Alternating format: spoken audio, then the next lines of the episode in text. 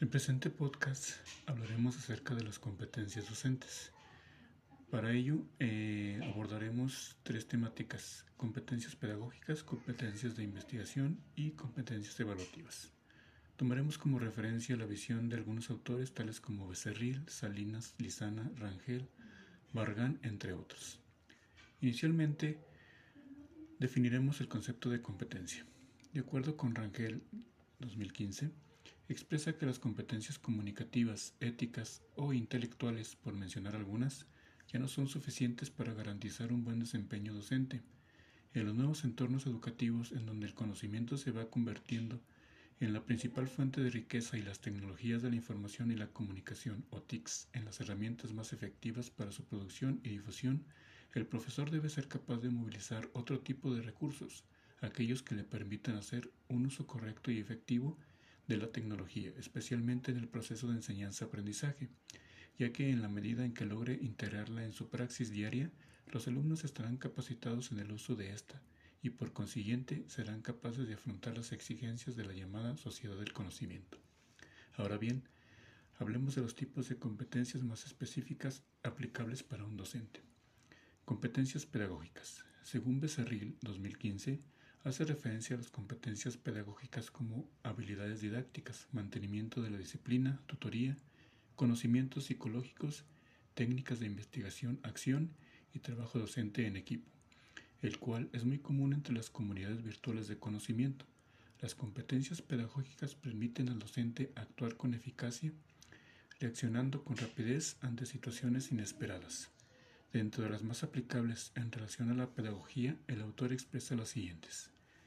Impulsar la participación activa del alumno en su propio proceso de aprendizaje. Seleccionar contenidos pertinentes para el curso. Proveer de retroalimentación adecuada y oportuna a cada una de las actividades del alumno. Diagnosticar las necesidades académicas de los alumnos tanto para su formación como para la superación de los diferentes niveles educativos. Asesorar a los estudiantes en relación a la conducta y hábitos de estudio más recomendados para estudiar a distancia, entre otras. Competencias de investigación. Desde la perspectiva de Salinas, de Benito y Lizana, 2014, la investigación debe atender tanto al estudio de las configuraciones tecnológicas como a las competencias para desenvolverse en las mismas de los actores. Y esto supone prestar atención a la integración cada vez más intensa entre entornos formales e informales y a la generación de nuevas formas de gestión, organización y presentación de los recursos y materiales de aprendizaje.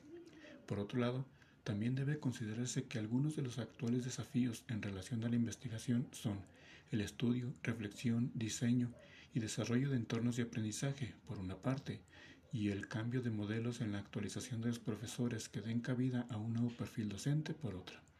Asimismo, las implicaciones en torno a la competencia de la investigación, según Salinas, 2009, adaptado a los nuevos roles de alumno y profesor para una formación y espacio de acomodación, requiere, entre otras cosas, desarrollo de competencias tecnológicas y sobre todo comunicativas por parte de los usuarios, estudiantes y sobre todo docentes.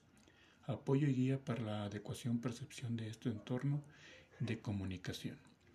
Por último, competencias de evaluación. Inicialmente se menciona el concepto de evaluación entendido como dialogar y reflexionar sobre el proceso de enseñanza-aprendizaje, porque es una parte integral de dicho proceso, según Díaz y Hernández 2002, citado por Barragán, Puello y Manyoma. Dentro de las más aplicables en relación a la evaluación se consideran las siguientes. Aplicar una evaluación continua apoyándose en pruebas que arrojen un resultado inmediato. Definir criterios de evaluación diagnóstica, formativa y sumativa seleccionar contenidos pertinentes para el curso y manejar técnicas de evaluación de aprendizaje en modalidad virtual. Para concluir, el uso de los recursos tecnológicos y o virtuales, así como de los procesos educativos, requieren de un proceso de planeación anticipado, de tal manera que tanto los propósitos, métodos y evaluaciones en contextos virtuales como presenciales han de ser idóneos y aplicables a cada ambiente de aprendizaje. Y para finalizar, es de vital importancia considerar que los procesos de enseñanza-aprendizaje han de estar de común acuerdo con las perspectivas pedagógicas de investigación y evaluativas en correspondencia con el proyecto educativo institucional, garantizando así una calidad educativa para el educando.